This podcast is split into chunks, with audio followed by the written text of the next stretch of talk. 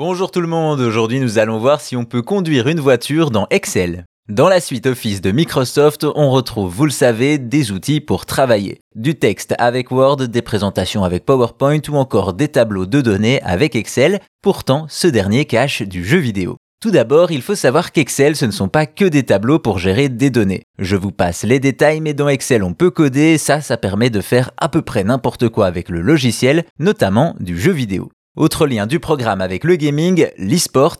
Vous l'avez peut-être déjà entendu, mais oui, Excel est une discipline e-sport avec ses championnats et ses maîtres, des concurrents qui doivent trouver les meilleures formules pour répondre à des questions complexes du grand art. Mais on s'égare. Revenons à du jeu vidéo plus concret dans une ancienne version, Excel 2000. Car si dans Excel on peut coder, on peut aussi y chasser les développeurs du soft. Il s'agit évidemment d'un easter egg qui fait appel à des commandes bien spécifiques. On ouvre un tableau dans un navigateur, on va à la lointaine ligne 2000 dans la colonne WC, on sélectionne tout, on appuie sur CTRL ALT SHIFT et quand on clique sur le logo d'Office 2000, un jeu se lance.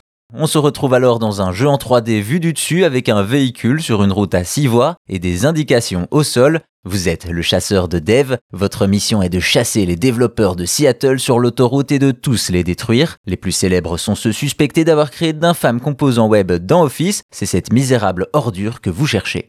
On peut dire que le message est pour le moins violent.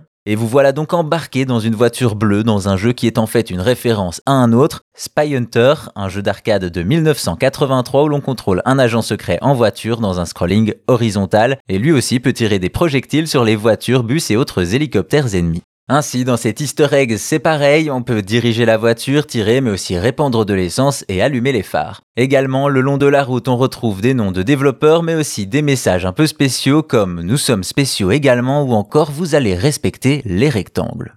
Donc oui, on peut conduire une voiture dans Excel et même plus dans un easter egg qui fait un hommage à un titre apprécié des salles d'arcade.